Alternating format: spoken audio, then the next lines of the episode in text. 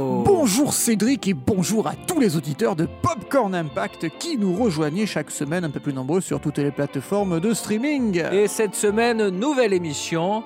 Et Thibaut, tu sais qu'on approche d'Halloween. Euh, oui. Et tu sais qu'à Halloween, on aime avoir peur. Ouh là là, je te vois venir. Alors, je te propose qu'on aille dans un film qui fait peur. Attends, tu n'en as pas eu assez avec Jurassic Park et Alien Oui, mais là, c'est Halloween, Thibaut. Je refuse. Allez, pour nos auditeurs. Ils peuvent réécouter Jurassic Park et Alien. Tu fais quoi là Hein Arrête ça tout de suite Deux. Cédric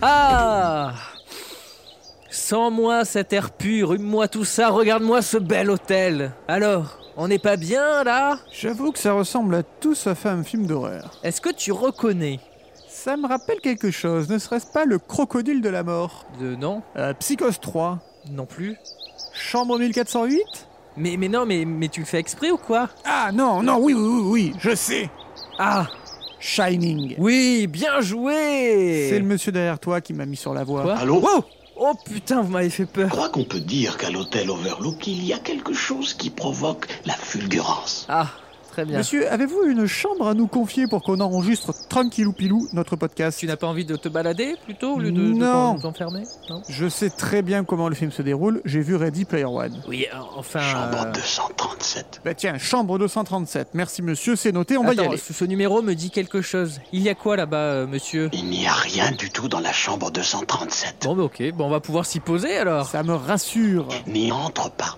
Mais tu nous as dit qu'elle était vide. Pas du tout. On peut juste savoir pourquoi on n'a pas le droit d'y rentrer Qui dit que tu n'en as pas le droit Bah toi Je, je comprends plus rien à ce qui se passe. Voyons, réfléchis, canard.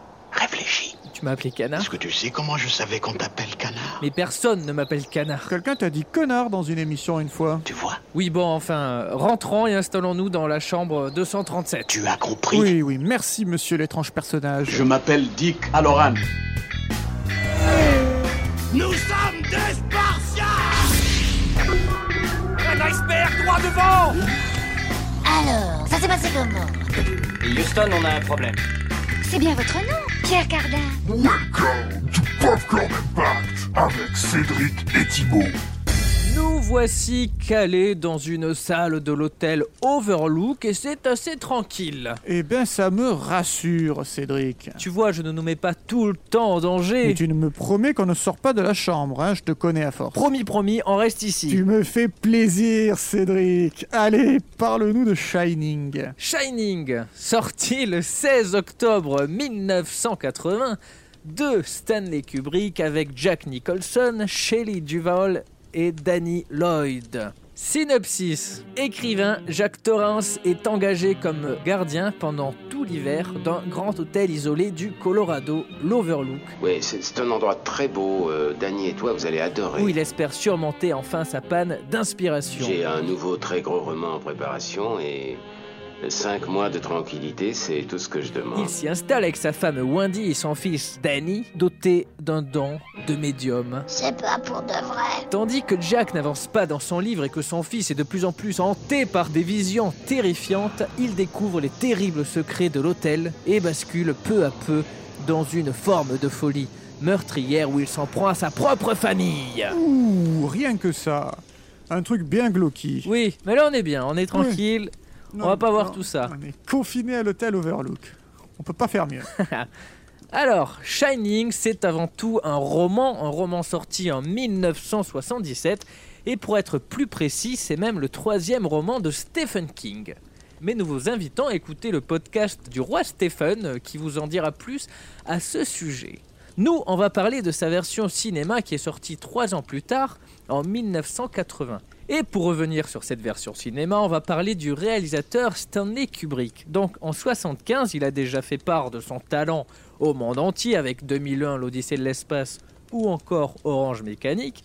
Sauf que là, il vient de sortir Barry Lyndon, Et c'est un échec public et critique dans le monde. Ah bon Ouais, même s'il marche bien en France, dans le monde, Ah. c'est pas terrible. En France, toujours, on est là, Ah, on Oui, supporte. C'est les films. l'exception culturelle, c'est c'est la France, monsieur, pas n'importe laquelle. La France de Stanley Kubrick. Mais oui, monsieur. Donc voilà, ça marche pas trop. Il est là, il est rond, rond, rond, rond, pas ton marché. Mais Il a vraiment parce fait que comme lui, ça c'est pas la France qui l'intéresse. hein. La France, ça marche, mais lui, c'est pas ça qui l'intéresse. Il a la voix comme. Donc c'est la douche froide. Et pour rebondir, il comprend qu'il va devoir faire euh, un film plus commercial pour que ce soit plus, plus viable et qui lui permettra évidemment après de rentrer des sous-sous dans la poche et de Oui. faire des nouveaux films comme, à euh, fait. comme il l'entend. Oui. Mais il veut aussi que ce film soit épanouissant sur le plan artistique. hein. tant qu'à faire, joignons l'utile à l'agréable. Kubrick pense alors à se lancer dans un film euh, euh, d'horreur et demande à son personnel de poser sur son bureau des romans euh, horrifiques. Et il les prend un par un pour les lire. Enfin, les lire c'est un grand mot parce qu'il n'en lit que quelques pages pour se faire une vague idée et quand il n'aime pas, hop, il balance dans la pile des romans euh, rejetés. Sans scrupules et sans merci. Ce qui provoquait un bruit sourd et régulier, euh, pas très agréable pour sa secrétaire. hein. C'est des gros pavés. Donc, il prend, il lit, il balance, jusqu'au jour où sa secrétaire n'entend plus de bruit. Oh. Alors, elle, a- elle est interloquée. Qu'est-ce qui se passe Il s'est évanoui. Elle va voir euh, Monsieur Kubrick et le retrouve profondément absorbé par un roman. Enfin, Chair de poule et vous vous en doutez, il lit le livre de Stephen King, Chair de poule. En effet. Ah, j'avais vu Eh juste. non, The Shining. Non mais dis-le si je t'ennuie. Non, non, continue, je vais juste visiter le pipi room. Ok. Oh là, pardon, madame. Quoi Il y a une dame nue là qui vient de sortir de la baignoire. Qu'est-ce que tu rac... Ouh Ah oui Oh mais pardon madame Attends, c'est normal que dans le miroir elle paraisse vieille Oui, oui, oui, si on se réfère au film, c'est un peu normal. Elle vient, viens, on sort, on va pas la, on va pas la Étrange, déranger cette plus. madame, ouais. Bon, euh, on se retrouve dans le couloir, super, il a plus qu'à trouver une autre chambre. hein. Cherchant et je continue euh, de parler pendant ce temps. Il ne va rien se passer. Non, hein. non, non, rassure-toi, rassure-toi. Alors, Kubrick découvre donc le livre de Stephen King, mais pour lui, le livre n'a pas de style. King y accumule simplement des idées sans approfondir, sans étoffer, sans y mettre de relief.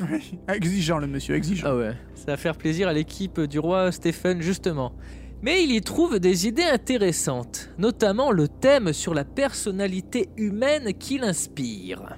Il y a des choses qu'il n'y avait pas dans la personnalité humaine. Il y a un côté pervers. Une des choses que les histoires d'horreur peuvent faire est de nous montrer les archétypes de l'inconscient. Nous pouvons voir le côté obscur sans avoir à l'affronter directement. Ah, Allez hop, il est temps d'en faire un scénario. Euh, tout d'abord, Stephen King en écrit un euh, assez vite qui est transmis à Kubrick. Kubrick qui n'en a rien à faire. hein. Il ne le lit pas parce qu'il pense que ça aurait été une perte de temps. Ah, super. Et il se lance donc dans le scénario euh, lui-même avec une certaine Diane Johnson, scénariste et romancière. Kubrick, regarde Et je vois celle-ci. Je, je coupe le micro, attends. Mais en vrai, le piment, mais c'est dégueulasse. Et en plus, le kimchi, ça me fait péter. Enfin bref. C'est comme la K-pop, en vrai, ça me prend la tête. Je dis que j'en écoute et tout euh, pour le Euh, public. bonjour. Mais... Bonjour. Eh, mais vous êtes qui en fait Euh, on est Thibaut et Cédric de Popcorn Ah, mais Impact. attends, mais vous êtes le podcast Gombet Ah mais oui Ah mais on est dans le même label, le label bah. Non, Mais ça podcast n'empêche que vous auriez pu frapper avant d'entrer. Vous m'avez fait super peur. Oui, c'est vrai que t'aurais pu frapper Thibaut. hein. Mais- Bon, on va vous laisser, hein, on va pas vous, on va pas vous déranger plus. Euh, bah, euh, bo- bonne journée, hein. et C'est yo. Le micro était bien coupé. Non, t'inquiète, on n'a rien entendu. C'est quoi la K-pop euh, d'ailleurs Bah tu le saurais si tu les écoutais, euh, Monsieur Thibaut. J'écoutais Gombé. Bon, on va essayer notre chambre. Alors, je reviens sur euh, sur mon histoire. Je t'en Ensemble, prie, on va continuer à chercher des portes. Ch- euh, Eh Raconte-nous oui. l'histoire. il y en a beaucoup, il y en a plein qui sont fermés, mais euh, tiens, essaye celle-là. Oui. Elle est fermée. Tu vois Fermé. C'est pas, c'est pas facile, hein, on teste. C'est un hôtel particulier. Oui, y a pas grand monde d'ailleurs, hein. c'est très chelou. Alors, Diane Johnson et Stanley Kubrick écrivent leur scénario et ils vont essayer d'extraire l'essentiel de l'intrigue du, du roman tout en réinventant les parties faibles de l'histoire pour en développer davantage les personnages. Ce qui n'est pas évident, hein, quand on sait que l'essentiel est dans l'actel. Mais oui, mais c'est vrai.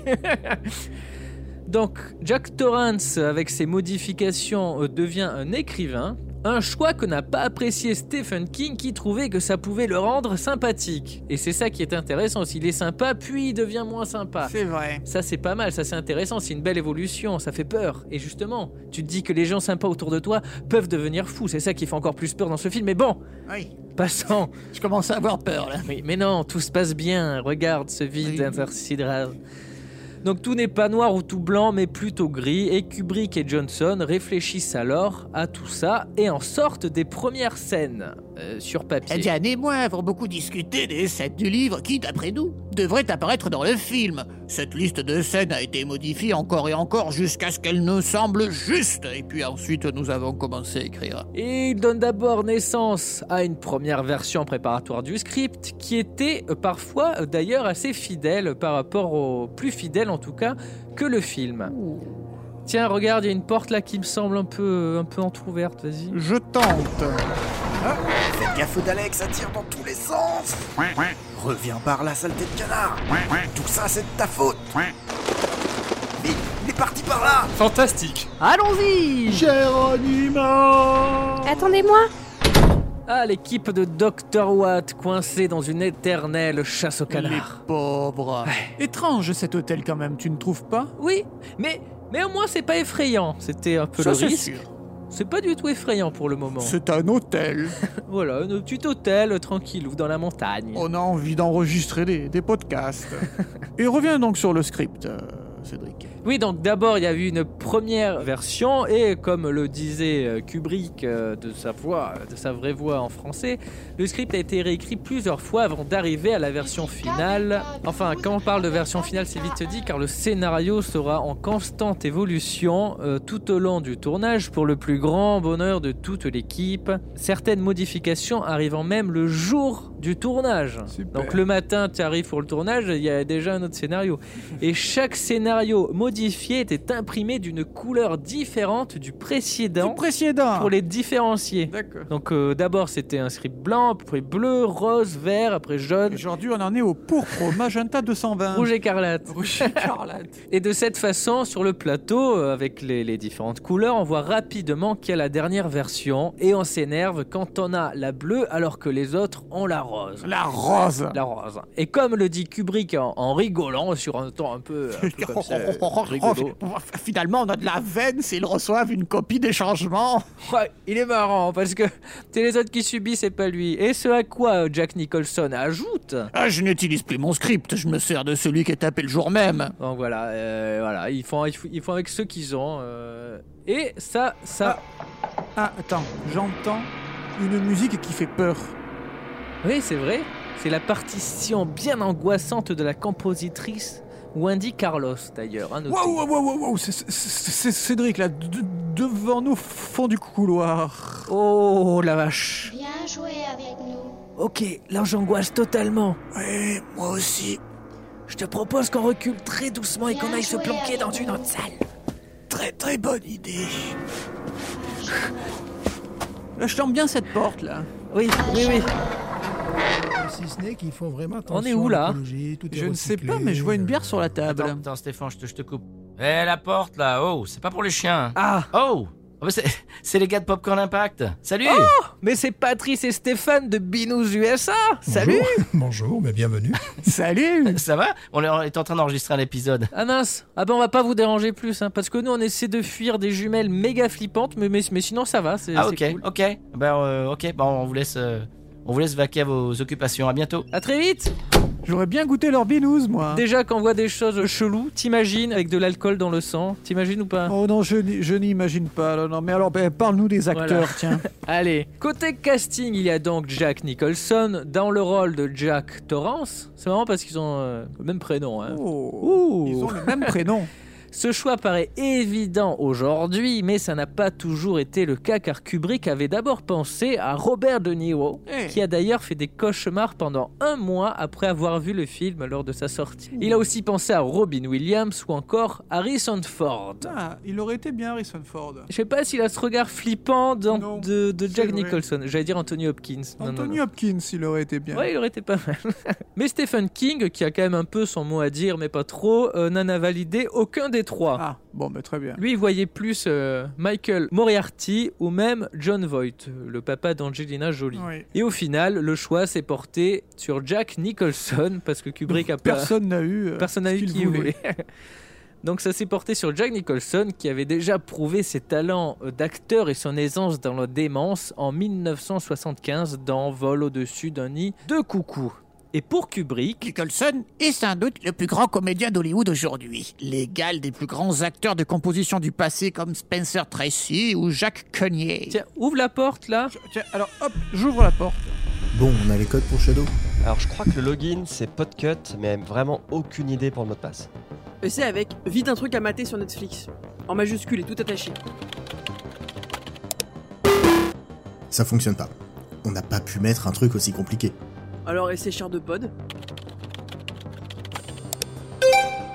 Cool Et maintenant on regarde quoi Et si on regardait un film de zombies Un film de vampire La saison 3 de Marseille Non, mais on va bien trouver un truc qu'on aime. Alors, là, là, là, là. Euh, Piranha 3D, Trollhunter, The Collection, Battle Royale. Oh ben là c'était Watchlist du Ah, label fifou. Podcut aussi, c'est- c'est très bizarre. Particulier. Bon ensuite, je reprends. Pour le rôle de Wendy, la femme de, de Jack, Kubrick voulait aller à, l'en- euh, à contre-pied de la description du personnage euh, du roman. Parce que King la décrivait comme étant séduisante et sûre d'elle, ce qui est l'opposé de Shelley Duval qu'a choisi euh, Kubrick après avoir vu tous ses films.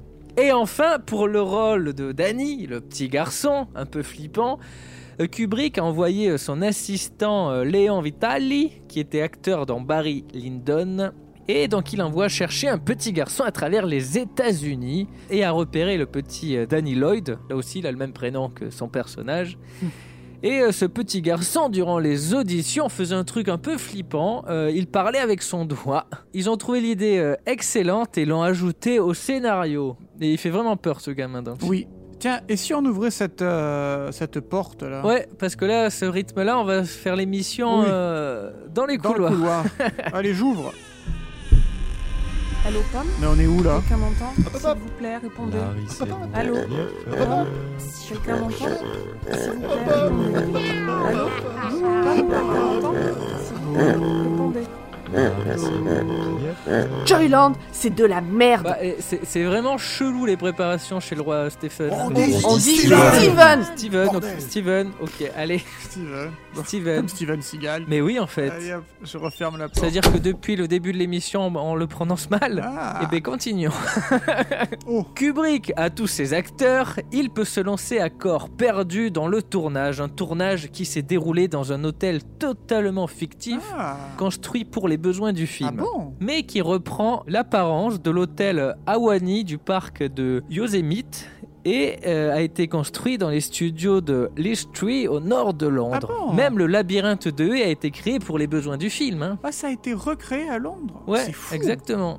Mais quel travail sur les décors. Ouais, c'est dingue. C'est hein. absolument incroyable. Ça paraît, euh, ça paraît réel, mais pourtant. Ça ne l'est pas. Ça ne l'est pas. Et certains, euh, donc des personnes euh, qui l'ont analysé euh, dans, dans, dans ses moindres recoins, ceux qui ont l'œil avisé, ont d'ailleurs pointé du doigt le fait que l'hôtel, donc à l'intérieur, il n'y avait aucune cohérence et que ça s'apparentait plus à un labyrinthe, justement. Et Rob Hager, réalisateur mais surtout analyste de films et spécialiste de Shining, Ah. on dira. Les intérieurs n'ont pas de sens. Ces immenses couloirs et ces salles de bal ne pourraient pas s'intégrer à l'intérieur. En fait, rien n'a de sens. Et le producteur exécutif du film, Jan Harlan, a lui aussi reconnu que c'était intentionnel. Et évidemment que c'est intentionnel parce que tout le film est fait pour créer le malaise, la folie, il n'y a rien qui va, qu'est-ce qui est vrai, qu'est-ce qui est faux, etc. C'est euh, voilà, on est, on est sur un, un truc un peu Ah, étrange comme fait ça. peur. Et pour Kubrick, le lieu est très important, c'est comme un, un personnage. Ah Et donc c'est une folie qui est représentée par le lieu, portée par les acteurs euh, durant une année entière de tournage, du 1er mai 1978 à euh, avril 1979.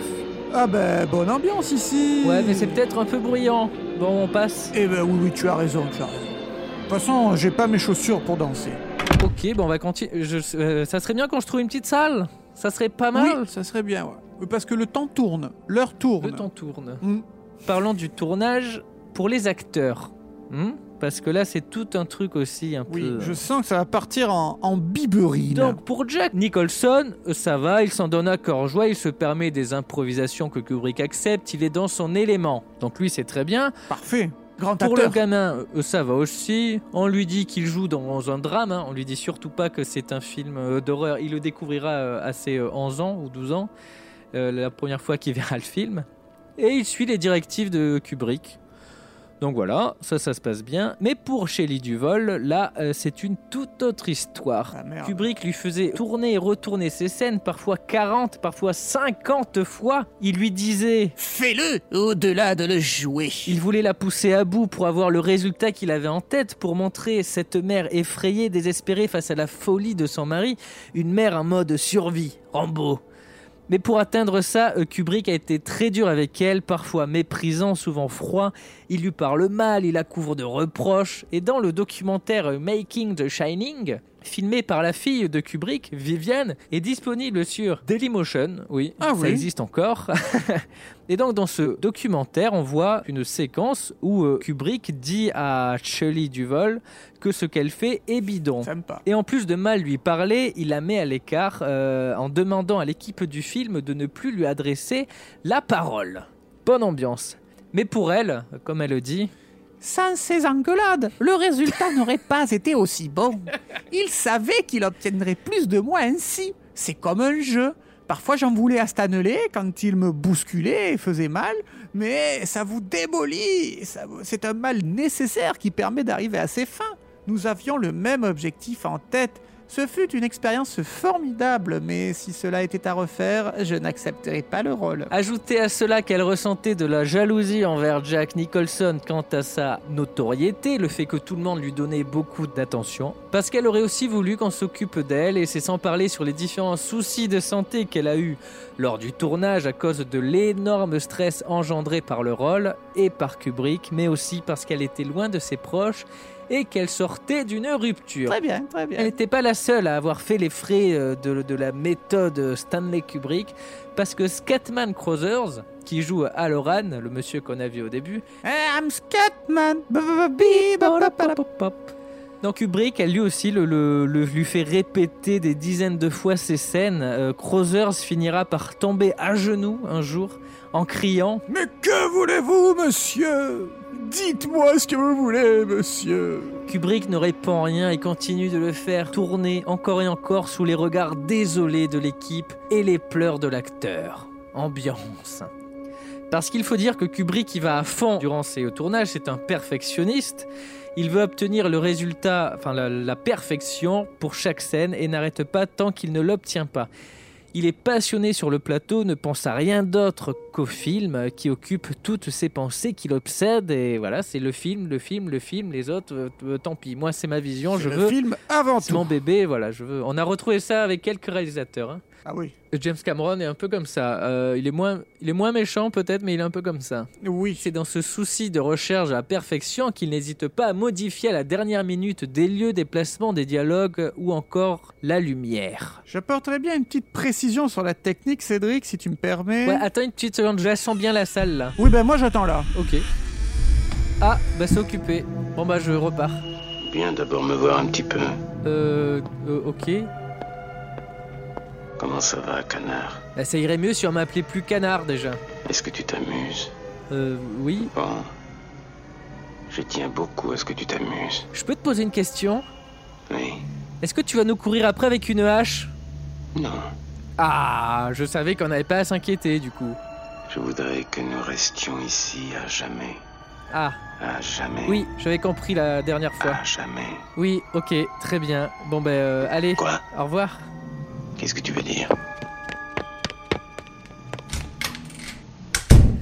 Oh l'angoisse. Bon, s'il te plaît, parle-nous de, ton- de ta petite anecdote technique. Euh, tu as bien vu que le film est bourré de travelling extrêmement fluide, que ce soit dans les couloirs de l'hôtel ou dans le labyrinthe de glace à la fin, et on les doit, ces travelling, à l'utilisation encore précoce du Steadicam. Dans Kubrick, ébloui par les essais de ce stabilisateur d'une nouvelle ère inventé par Garrett Brown huit ans plus tôt, va utiliser sur Shining et lui donner ses lettres de noblesse. Alors, ce Garrett Brown, qui sera d'ailleurs cadreur sur Shining, eh ben lui, il a commencé sa carrière comme chanteur de folk. Puis ensuite, il a été euh, technicien dans la publicité avant d'inventer, pour satisfaire la demande d'un tournage d'un film publicitaire, justement, qui nécessitait un travelling entre deux étages, le Steadicam. Étrange système de stabilisation qui comprend un harnais pour maintenir le buste du caméraman, un bras articulé en acier qui se fixe autour de ce harnais à la hauteur des abdominaux et un support de caméra qui se fixe sur le bras qui fait office de contrepoids. Utilisé au cinéma pour les tournages de Marathon Man, de John Schlesinger et de Rocky Oh, de John Avildsen en 1976, Brown obtiendra l'Oscar technique en 1977 pour son invention. Et après Shining, le Steadicam sera utilisé dans pratiquement tous les films hollywoodiens et internationaux. Et dans Shining, l'une des séquences les plus connues avec le Steadicam, c'est celle où Danny fait du tricycle dans les couloirs de l'hôtel. Et pour réaliser cette séquence, Garrett Brown était assis sur un fauteuil roulant Ah. avec le Steadicam, ce qui permet de faire descendre l'objectif à une distance très très très très très très faible, tout près du sol D'être à hauteur du garçon, quoi. Exactement, de pouvoir se concentrer sur le cadrage et oublier que l'on marche puisque on est poussé par le fauteuil roulant. Voilà la petite anecdote Steadicam de Shining. Intéressant ce tournage, dis donc, il y a plein de trucs qui se sont passés, Novateur. des nouveautés, des, des- des pétages de plans, c'est la folie. Exactement, et d'a- et d'ailleurs euh, Stanley Kubrick utilisera dans tous ses films a posteriori de Shining du Steadicam. hein. Il est trop content. Et il démocratise le, le procédé aussi, parce Eh qu'à oui. Hollywood, après ce film, après Shining, euh, ils vont être C'est utilisés euh, Steadicam partout. Donc euh, ça, c'est déjà, on spoil les impacts. C'est C'est un déjà un impact. impact dans l'industrie hollywoodienne. Carrément. Et alors que le tournage, donc ce tournage assez rude, touche à sa fin, donc là on se dit c'est bon, on va être libéré. Et délivré. Eh ben, une grande partie du décor prend feu. Nous n'avions jamais vraiment découvert ce qui avait causé cet incendie qui a brûlé deux scènes sonores et menacé une troisième à Elstree Studio. C'est les esprits. Mais personne n'a été blessé, c'est l'essentiel. Le tournage est maintenant terminé et le film est dans la boîte. Et nous, on n'a plus qu'à retourner au popcorn pour analyser l'impact au box-office. Qu'est-ce qu'on dit C'est absolument fameux. Retournons au popcorn, Cédric. Bah oui. Et sur le chemin du popcorn, est-ce qu'on se fera pas une petite page de pub Bah oui, allez. En direct de vos films préférés, retrouvez Popcorn Impact tous les mercredis dans vos oreilles sur le label Podcut. Bah nous revoilà de... Thibaut Quoi Le popcorn est détruit